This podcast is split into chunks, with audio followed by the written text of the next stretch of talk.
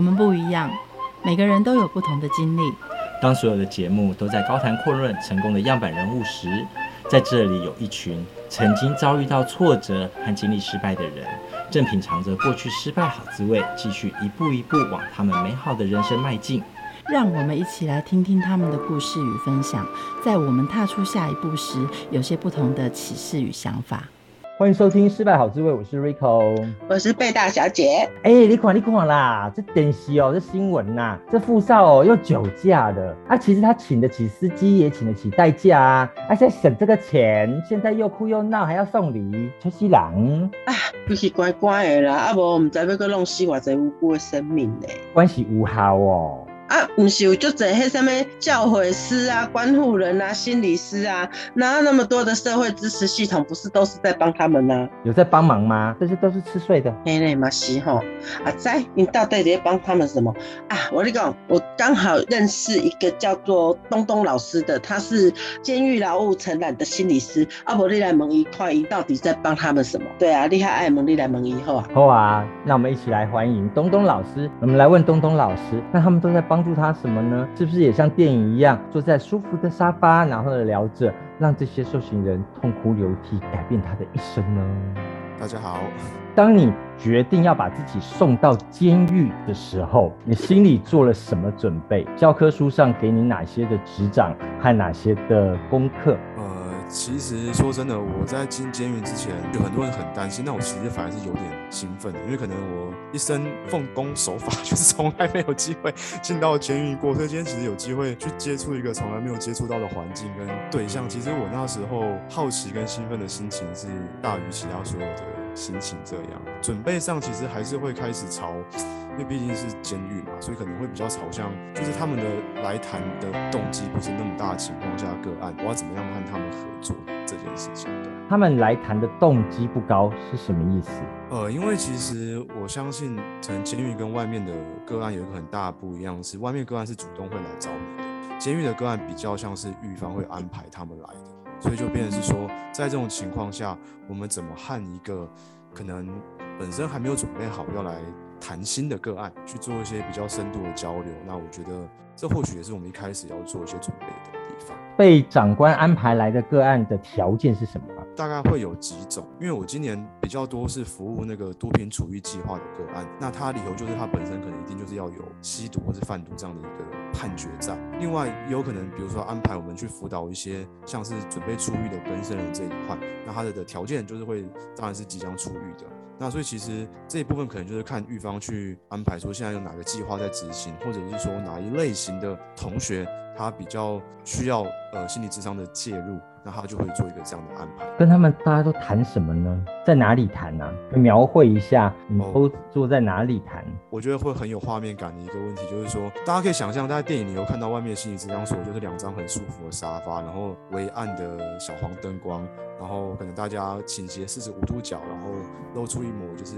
充满善意的微笑，去让个案这样谈。那当然是在外面的环境，哇，在里头，那其实基本上他们会很强调一句话是安全第一，所以基本上那个房间会长。得非常不像心理咨商会发生的房间，然后近期又因为防疫的关系，所以它真的是一张桌子前面放一张隔板，然后外面有戒护人一直这样巡来巡去，像以前电视这样访谈用电话聊吗？呃，我们在没有疫情的时候，我们是在他们安排的物谈室，但他的物谈室绝对没有有沙发这么好的空间让你坐，就是一张桌子，然后有监视器，然后有隔板。然后在疫情最严重的时候，我们那时候因为心理师可能就尽量少跟同学有接触，那就会像电视上演的，就是透过那个面会，那个叫做面会的电话去和同学谈话这样。好，然后环境有了，有冷气吗？呃，没有，但是我们和同学一人有一台电风扇。那电风扇声音应该很大吧？呼呼呼呼，然后吵得你不知道他在说什么。电风扇声音还不是最干扰，是有时候走廊上会有其他同学在，比如说清扫或干嘛，那个声音其实有时候会更大。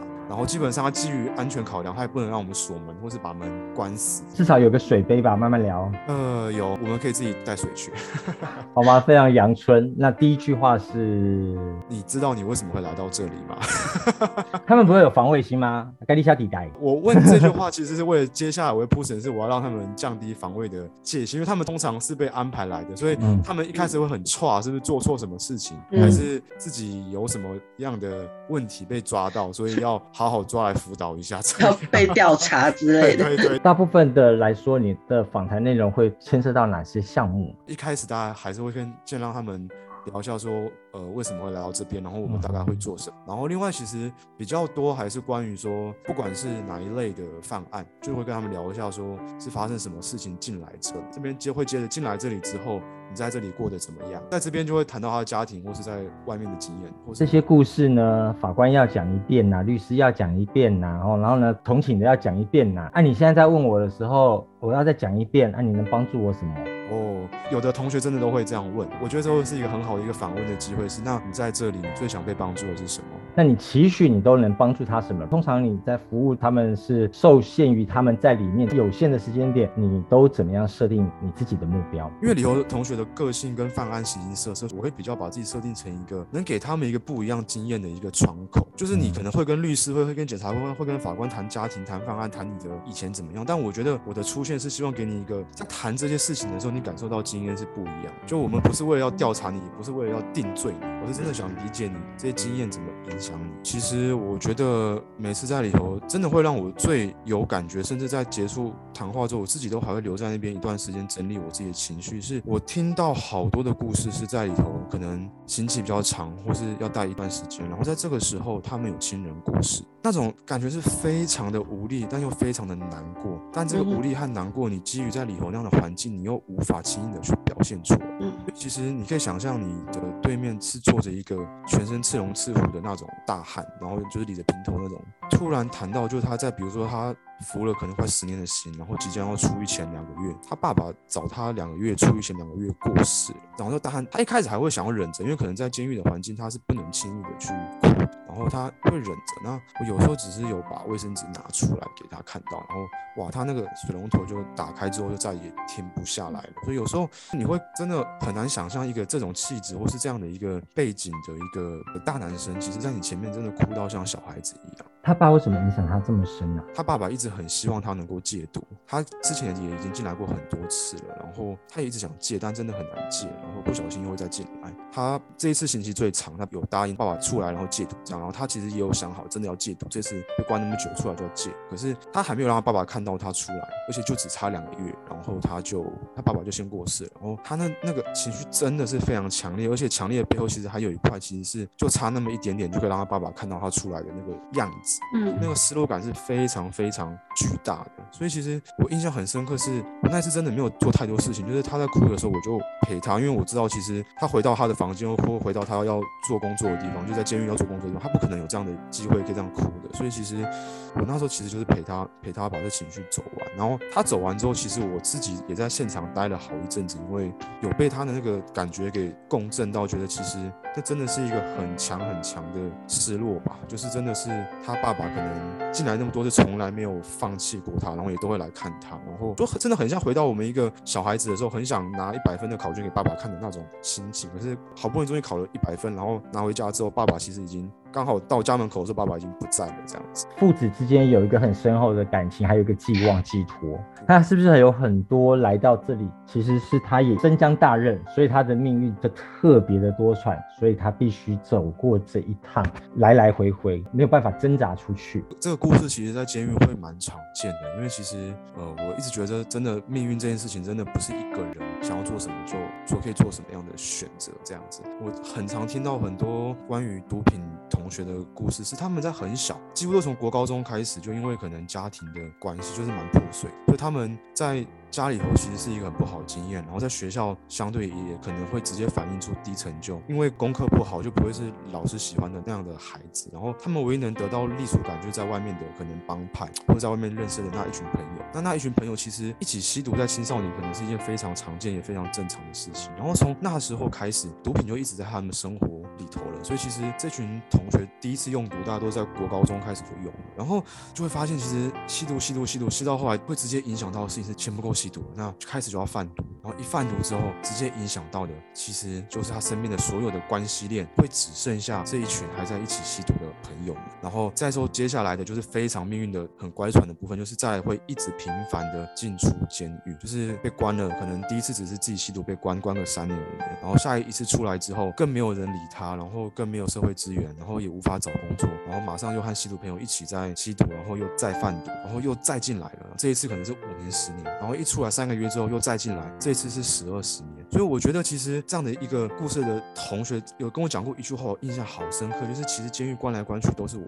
都是我，都是像我这样的人。就他们其实这三十年来，可能实际在外面的时间，我陪他一起算一下，不到两年，就真的三十年都是在监狱里头这样进进出出。然后，但听完他们的故事，我又很有感触，他们真的有做错什么？或是他们真的有多坏吗？其实谈话的时候就是一个很乐观、很直率，没有想这么多的一个大孩子。但从国中开始，他们就必须在这样的环境里头去找到可能有他们觉得是比较能够这群接纳他们的一群人，一起写他们的生命故事。所以在这样的情况下，其实就变得这样子一直在这个监狱里头进进出出，好像也变成他们的生命故事的一部分。当他们真的想要去做一些突破或超越的时候，回到我们主流价值去定义出所谓好的，或我们主流价值去定义所谓对。对的一个行为、一个工作、一个环境的时候，他们要面对是多大的一个跟他们过往生命经验的断裂。所以我觉得，呃，这真的是一个命运，就把他们放在一个很辛苦要去面对这个从很小可能就开始不被主流价值所接纳的一个环境里头，然后他们要不断的去和主流价值对话，然后这对话的过程又会不断的被贴上赋予很多的标签，是你们是有罪的，你们是不好的，你们是有病的，然后你们是会带坏其他人的。在这样情况下，他不但没有被打。倒，然后又一次又一次，即使再度进到监狱又再出来这样的一个过程里头，他其实还是很努力的去展现他生命非常强韧的一面。所以其实有时候他和他们谈完之后，我都会很有感触。是我今天真的不是一个什么专业的心理师也好，我不是怎么一个专业的人，我真的只是在见证一个生命多强韧的一个听故事的人。所以我常常也觉得我是很幸运的，我有机会去听到一个人去叙说他的生命原来可以这么的强韧，这一辈子的扭曲，然后强韧以及面对这些事情，怎么样给他们的心理智商处方签啊？早说二十年，长则三十年，或者是到四五十岁的人，你要怎么短短在这四五十分钟都不到的时间，给他们力量呢？他们遇到我们，他都还是会带有一个主流价值者的角色来面对我们，然他们又进到一个可能是犯罪者或是一个做错事情的这样的一个角色里头。那其实我都会邀请他们回来看，哎，就是有没有发现，其实你虽然这次你又再进来了，可是你做了好多的努力，而且你又再进来，你并没有因为这样就放弃，而且你也并没有因为这样又再进来，其实你就可能发疯，或者说你就从此一蹶不振。有没有发现你真的好强壮？或是有没有发现，其实你真的真的，一次又一次在这样失败的的过程里头，你又重新再让自己面对下一次的挑战？有没有发现，你真的是一个怎么打都打不倒的人？邀请他们透过不同的位置去检视他们自己的生命的时候，他们有时候眼神会有点好像不可思议的那个的那个样子。你刚刚讲那个处方签应该是有效的，对。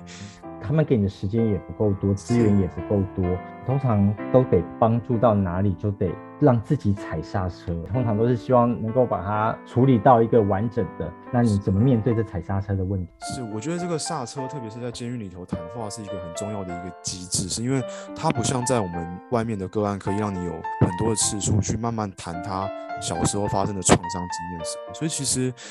呃，我觉得这个刹车会放在他今天真的要开启一个你觉得他没有办法在狱中承受的一个经验的时候，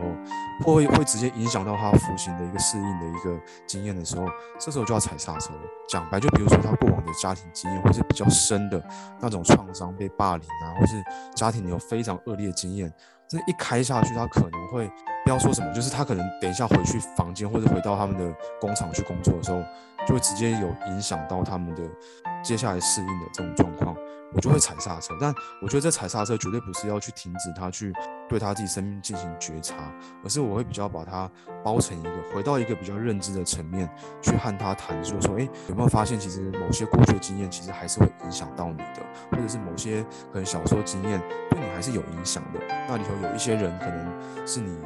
有机会要去想一想，你和他之间为什么会发生这样的事情？那回到一个比较认知的层面，让他不要直接去经验那么强烈的情绪，然后也会跟他推荐就是说，其实如果你有时间，或是你未来出狱的时候，你真的有兴趣，可以好好想一想，运用哪些资源去帮助你处理这样的一个经验，这样子。其实蛮多的都充满了无奈，这边也到一点，那边也到一点，然后也不能生下去。你在这个服务的过程中，你自我调试了哪些事情？这我我我觉得其实这对我们心理师在监狱也是一件很无奈的事情，就是能做的真的比我们想象中的来的有限，然后谈话深度也是有限制，所以其实我很多时候也是会鼓励我自己，就是说，因为真的也只有我自己能鼓励我自己，就是会说，其实我能做就尽量对外帮他们多撑起一点空间，让他们去感觉他们自己原本的样子是什么。然后在这很有限的时间和空间里头，我能陪他们走到哪里？那我觉得，可能这其实不只是面对他们，而是其实心理师就像我自己也会回来检视我自己的生命历程，就是说这么多的无奈或这么多的无力，好像也要把它当成其实也就是一个自己也是身处在一个这个大环境里头有极限，然后也是要面对很多无力的一个人。我们本来就要去接纳好多的力和限制。当我们发现今天在这这些无力和限制，能够有一些地方是我们能够觉得是不仅仅是这样的时候，我们为我们自己感到开心，或许这就是生命的一部分吧。对，这其实谈的已经不只是在监狱工作这一部分，必须从这样的经验回来去检视我们自己整个我自己的人生的态度，这样子。发现很多好人聚集起来，却没有好像做的一个很好的事情。你要说这心理师、智商师怎么没有发挥他最大的功用？他又觉得卡卡的。这些同学们怎么没有把它发挥在一个有利用这价值，却又不是他们被这个命运或者是环境给锁住了，或者是这个社会呢？又难道又没有给他们机会？看起来又不是。这监狱体制呢，是本来要给他们一个改善的机会，搞不好越让他们越陷越深。从这里面的观点，有很多都不是。一个心理咨商师能够解决的，从心理咨商师的角度来看，你觉得这个监狱的这个体制应该要怎么样善加利用你们，才能够让它发挥得更有效果？我觉得其实可能比较放在前面谈是一个伦理层面的问题，因为其实心理师有蛮多心理师伦理自己的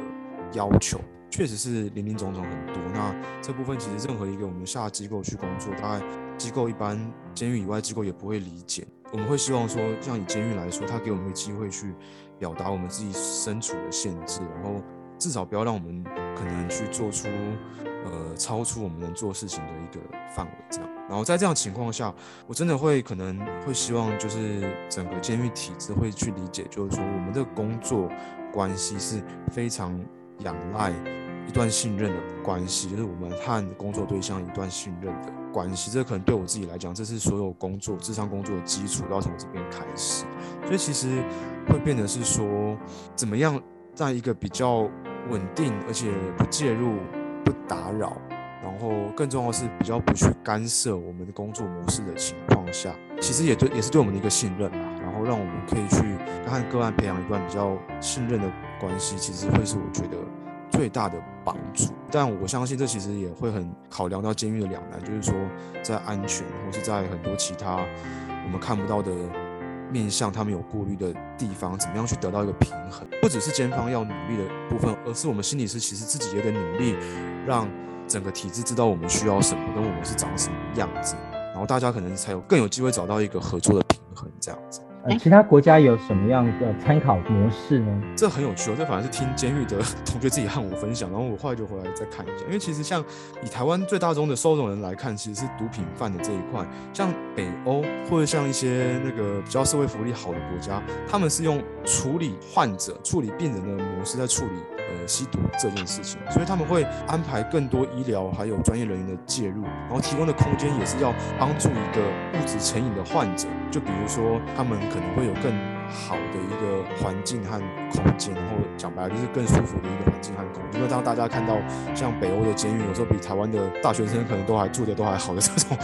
这这样的一个环境，让他们去面对他们物质成瘾的这个疾患，这样子。所以他们真的是用一个比较病人的角度去处理毒品这件事情。那我觉得其实特别是这样的一个处遇机制，或许真的有机会让毒品的再犯率从一个比较生病的角度去让他们有机会做康复。目前可能其实台湾的预防系统，我自己观察比较多还是处于一种给你警惕的一种介入角度。对，那其实这样的一个角度，当然还是有它的功用在，但怎么能够更针对，特别是毒品使用的这一块，我觉得其实是很值得大大家再多做讨论。身为一个咨商师，其实你是在监狱里面服务，也服务外面的自费的嘛？那我觉得不管他。同学个人的问题，或者是监狱本身自己的问题，我们都暂且不论。作为一个心理师，你想要对大众说什么，或是给大众一个心理咨商是什么样的建议，让大家能够接纳这些人，不要再把这些人推进去了。这也是对社会一种帮助，也是让全民来帮助这个小小心理咨商师，不要再让他们受伤了。就像里头的同学和外面的大部分的可能般会碰到的的。朋友们都很像，因为其实大家对智商这件事情都还是带有一个蛮强的病理观，就觉得自己一定是有问题或是生病了才需要智商。那我觉得，其实我特别一直把我自己的角色，我身边有很多伙伴也都把我们定位在一样的角色。我们其实真的只是陪伴者，只是说我们的专业训练可能会帮助我们，让我们可以更快的去做到一些倾听，或是做到一些更深度的一些倾听。那基本上真的不是因为大家有病或有问题，然后。才会需要让我们谈话这样子，我们其实是很乐意就是接触每一位朋友们，在你生命可能起伏比较大的时候，或是你觉得心头有一些结，有一些情绪过不去的时候，我们其实就是能够扮演一个足够专业的倾听者这样的一个角色。然后另外一个，其实我真的觉得我会好有感觉是，其实我们每一位同学准备出狱之前，其实他们都也都知道，他们真的要面对很多的异样眼光和。标签还有各种其实重回社会的困难，是真的是就像我们主题谈那个失败的滋味，不知道为什么，其实我们整个主流社会对于曾经犯过错或曾经失败的人，都会有一种蛮严厉的眼光去批判曾经失败或是曾经做错事情的人。我觉得我们带有这样的眼光，其实除了是让这些曾经失败或是做错事的事情的人，他们会身处在一个更恶劣，而且可能会。更容易再度犯错或再度失败的情境之下，其实我们带有这样的一个很严厉的眼光。当我们自己也做错事或失败的时候，其实我们同样也会遭受我们自己这个严厉的眼光的一个批判和责备。我们自己也会很难过我们自己这一关。所以，其实我觉得，我们怎么样让对失败这件事情，不仅仅只是赋予一个很严厉或是很负面的一一个很批判性的一个看法的时候，这个宽容、这个宽厚，或是这个。包容，除了其实是让这些曾经做错事情的人，或是曾经曾经可能不是有那么多机会跟资源去走上正途的人，有一个比较好重回社会机会之外，同样也是让我们自己和我们自己的生命能够有会有一个更宽厚的，或是有一个更包容的修复。其实这也是一个我们和我们自己和好的一个过程，对吧？所以我觉得其实这不仅仅是对于即将出狱的更生人们，这其实也是对于我们每个人自己。怎么样和我们自己和好的一段故事？其实人人都有病嘛。如果更生人你治疗的时间有限的话，那你就对外把那些逼迫他们的人治疗好，好像也是不错的方式。因为他们会付费。谢谢东东老师。谢谢。节目最后一起来听纪念九二一的公益歌曲《让爱转动整个世界》。我们下次见，拜拜。大地向母亲伸出一双手，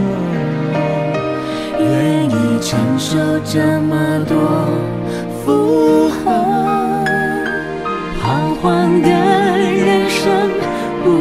不知往哪儿走，记住这